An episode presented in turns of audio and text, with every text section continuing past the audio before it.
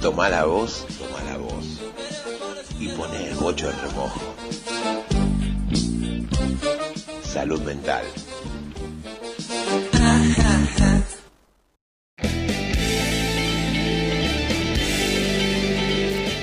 Seguimos con más Tomar la Voz, ya entrando en la casi última parte del programa. Todavía falta igual, son las 12.24, la temperatura es de 23 grados en San Isidro. Va- vamos a comenzar con la este, columna de salud mental de el gran Roque que siempre sale desfachatado a iluminarnos con su característico buen humor, buena onda y sobre todo certeza. Sí, eh, certezas conceptuales, digamos. Exacto, claro. Eh, gracias, gracias por esa introducción. Ahora me quedé medio como chiquito. Eh, me estaba pensando como varios temas en la cabeza y a partir de charlar, primero de escuchar esta frase en una alumna, yo doy clases en un secundario, en una alumna, y después comentarla a otra persona, a una colega, Ujú. Hablando sobre este tema, dije, eh, sería bueno, una buena oportunidad para reflexionar sobre esto, que yo siempre a partir de capaz eh, temas que andan dando vuelta por ahí, que son como de uso muy común en nuestro día a día, digo, pará, vamos a una pausa, veamos un poco sobre ese tema, eh, para que eh, la cotidianidad del uso de este tipo de conceptos no termine como eh, ya perdiendo el sentido original y ya ni siquiera se sabe para qué se usa. Y Claro. la, la gente usa para todo. Exacto. ¿De qué estoy hablando? Estoy hablando de nada más y nada menos que las relaciones tóxicas. Muy usado desde hace, yo creo, cinco años más o menos. Sí, a o veces lo debemos eh, deber a esta Mateas, que ha instalado en la agenda Claro. este tema, pero se han sumado muchos otros eh, pensadores o eh, gente del medio, en donde eh, hoy en día es una mm, es un es un concepto que se usa mucho. Claro. Las relaciones tóxicas, sos tóxico, no, mi ex pareja o mi actual pareja o quien sea es una persona tóxica, entonces El tóxico el directamente. tóxico. Entonces digo, va, vamos a pensar un poco, ¿qué es esto de relaciones tóxicas? A mí en un primer momento siempre cuando la cosa se vuelve demasiado popular, como que ya enseguida empiezo como a tomar distancia de ese concepto y empiezo como a entrar en conflicto. Bien. Pero justamente a partir de charlar con esta colega, dije, pará, o sea, puede ser un concepto realmente muy útil y me puse a investigarlo como cualquiera de nosotros en Google, por supuesto. Eh, ¿Qué es lo que ahí aparece? Generalmente cuando los artículos hablan sobre relaciones tóxicas dice que son relaciones en las que ambas partes, por alguna razón, son eh, incapaces de estar en buenos términos. Es decir, que son eh, proclives a lastimarse mutuamente. Es decir, es una relación en donde el daño es una característica de ese vínculo. Y lo interesante es que si bien se usa para relaciones de pareja, eh, puede aparecer vínculos tóxicos en familias, entre hermanos, padres, hijos, Claro. este, o familiares mayor distancia, amigos y obviamente también relaciones laborales. Es decir, que ya eh, relaciones tóxicas puede haber en cualquier tipo de vínculo humano, o por lo menos así lo mencionan. Este, creo que también, eh, junto, y esto le encanta hacer a Internet, las clasificaciones, para que uno rápidamente busque a ver dónde entro yo, ¿no? Sí, y bueno, eso es lo más entretenido, Y claro, sí, esta cosa medio como eh, de, de autoflagelación que uno tiene, de buscar, bueno, a ver en cuál clasificación entro, De ponerse un nombre, ¿viste? Ay, yo soy tal cosa. etiquetarse rápido, Claro. totalmente. Y dice ahí que eh, existen diferentes tipos de relaciones tóxicas. Relaciones que están basadas en el menosprecio o la denigración, es decir, que en este vínculo generalmente uno ejerce esto sobre el otro. O sea, es desigual en este caso, o puede ser de los dos. Lo que, lo que es interesante, yo leyéndolo, es que en un primer momento parecería ser que el- la relación tóxica se da por un- una mutua participación. Uno que ejerce sobre el otro, pero que el otro también, no diría uno que lo acepta, pero sí por lo menos eh, se, se mete en ese vínculo. Claro. ¿Por qué? Porque muchas veces eh, cuando alguien dice tengo una relación tóxica, en realidad lo que está diciendo es el tóxico es el otro, yo no tengo nada que ver. Exacto, sí. yo sufro de esto, pero eh, me, me- soy una mera víctima. Y un poco lo que estos artículos traen es que para que haya un vínculo tóxico se necesitan dos personas, mínimo. Así que alguna participación uno tiene. Eso no quiere decir que uno sea culpable, digamos, no estamos como culpabilizando a todos, sino pensando que eh, es parte de un entramado en, la que uno se mete y donde también participa de alguna forma.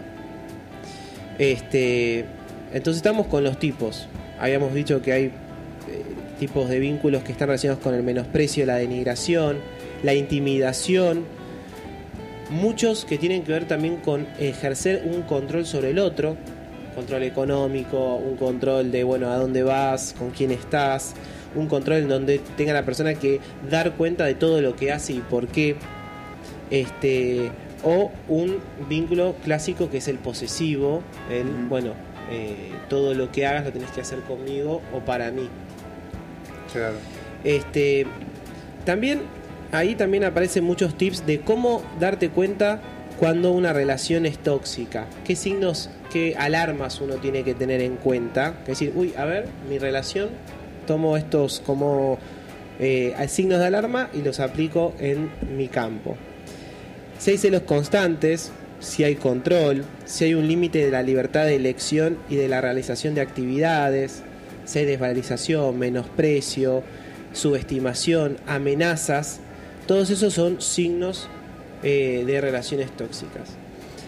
Ahora, eh, escuchando a mm, una psicóloga chilena, Pilar Sordo, ella habla sobre este tema también, no, al menos escuché una mm, charla que ella dio, en donde es algo muy interesante que decía que generalmente es muy común que las relaciones tóxicas arranquen como un, con un gran nivel de entusiasmo, en donde eh, se produce ese vínculo y dicen, bueno, eh, conocí a la persona de mi vida. esta Muy arriba, ¿no? Muy arriba, esta es la persona que me completa, eh, sin él o sin ella yo no soy nada. Todo lo hago con él o con ella, desde que estoy con esta persona, todo me es más fácil y maravilloso. Es decir, empieza como con un nivel de entusiasmo tan grande y donde en un segundo plano va teniendo cada vez más lugar estas cuestiones que yo les digo de alarma, este menosprecio, el control, este, la angustia y demás, hasta que uno dice, bueno, ¿cómo pasó esta pasar de ser algo tan arriba a esta situación? Claro. Eh, yo creo que, como charlaba con, con mi colega, que efectivamente el hecho de poder nombrar esto permite poder trabajarlo.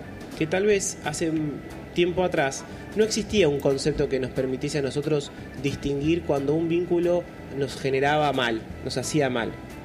Como Por eso antes- quizás caló tanto, ¿no? Esta idea Sí. de toxicidad. Totalmente, como que antes eh, se usaban frases como, bueno, eh, la frase, eh, si los celos es signo de amor, este, Claro. como que, bueno, no sabe cómo amar, pero nos amamos igual, es decir, como formas de justificación. Claro. Y este concepto vino a traer un poco de, eh, de darle palabras a esto que muchas veces solo había excusas antes. Claro. Entonces creo que eso es un gran logro y un gran éxito de este tipo de, de conceptos que uno maneja. Pero lo que sí yo creo, lo que me parece interesante traer es que ojo con eh, caer en que la, este concepto de toxicidad sea una forma de evadir cierta responsabilidad que uno tiene. Es decir, que si bueno, el tóxico es el otro, yo no. Porque ahí creo que cuando se utiliza de una forma extremadamente eh, una herramienta para culpar al otro, ahí también se pierde un poco el, el eje.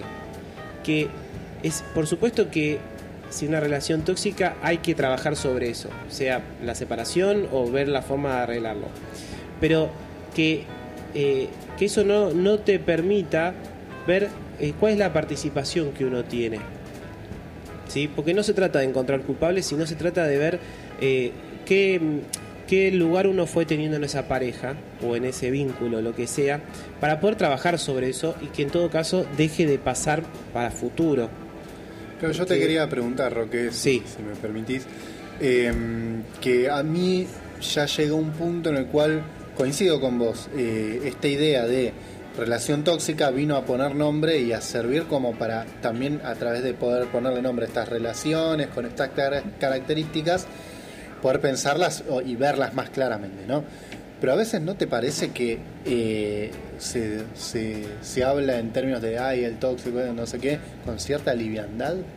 Sí, yo creo que justamente eh, en, sus, en su uso más vulgar y en su uso más eh, peyorativo, es directamente un, un, insulto que uno usa para echarle la culpa a todo al otro. Claro. y uno se desliga. Bueno, el tóxico es el otro yo no tengo nada que ver, o bueno, yo lo sumo, soy una víctima de esto, eh, pero es una persona tóxica, listo. Y la aislamos y la ponemos como en cuarentena. Y eso muchas veces a uno le impide reflexionar sobre cuál es la participación que uno tuvo. Entonces creo que eh, ni una cosa ni la otra, como tratar de, de, que cuando uno escucha esto, también o siente que esto es así, va a decir, bueno, está bien, esta persona por cómo se están dando las cosas, me está generando toxicidad. Eso es un hecho. Pero ahora, ¿qué participación o cuál es la, eh, el lugar que yo tuve en todo esto? Porque si no, la culpa queda en el otro y probablemente esto vuelva a pasar. Entonces, si siempre la conclusión es que la culpa queda en el otro, muchas veces uno nunca va a poder saber eh, qué hizo uno en todo esto. Por eso yo creo que los espacios de, terapia, que uno puede reflexionar este, este tipo de cosas, ayudan. Ayudan a eh, advertir cosas que eh, si no se pierden o se diluyen en el tóxico es el otro. Y creo que esto es eh, como algo último para cerrar y agregar un poco que la forma en que nosotros nos, vincular, nos vinculamos como, como adultos, como, como personas eh, ya jóvenes para adelante, tiene mucho que ver con el tipo de vínculo que tuvimos de niños. ¿sí? Esto es algo que la psicología ha, advertido hace mucho tiempo. Los vínculos primarios son una determinante muy grande de cómo uno arma los vínculos en el futuro. Entonces creo que si algo nos puede llegar a servir esto es advertir que si hay vínculos tóxicos en la actualidad probablemente los haya habido antes. Claro. Cuando uno, eh, cuando estaba eh, amparado por personas, eh, pueden ser generalmente los padres o aquellos que los cuidaban. Entonces digo, qué importante es uno advertir que darle buenos vínculos a, personas a niños o a bebés recién nacidos es muy importante porque eso le va a garantizar después armar vínculos más sanos en adelante, en el futuro, cuando les toque a esa persona armar vínculos. Entonces creo que muchas veces uno pone el acento en, la toxicidad de hoy en día, pero lo que realmente uno le va a permitir entender la, gran imagen, digamos, que un, que un árbol no te tape el bosque, es ver cómo fueron también tus vínculos antes en, la más primera infancia, por así decirlo. Que ahí hay una clave muy importante y uno permite como profundizar esto de ah, es un vínculo tóxico y nada más. Eh, está bien que esté este concepto de toxicidad, pero que esa, frase sea el punto eh, de largada, no el punto de llegada. Que si aparece esa frase es solo un puntapié para seguir profundizando sobre eso y no quedarse en sí, soy tóxico, fin de la historia. Que al contrario, eso es el inicio. Ahora, lo que queda es trabajar y eh, profundizar eso en cada uno de nosotros. ¿Qué quiere decir? no quedarse solamente en esa clasificación. Si te gustó este episodio, te invito a que escuches más podcasts en Spotify o SoundCloud con el nombre Salud Mental. Soy Francisco Roque, hasta la próxima.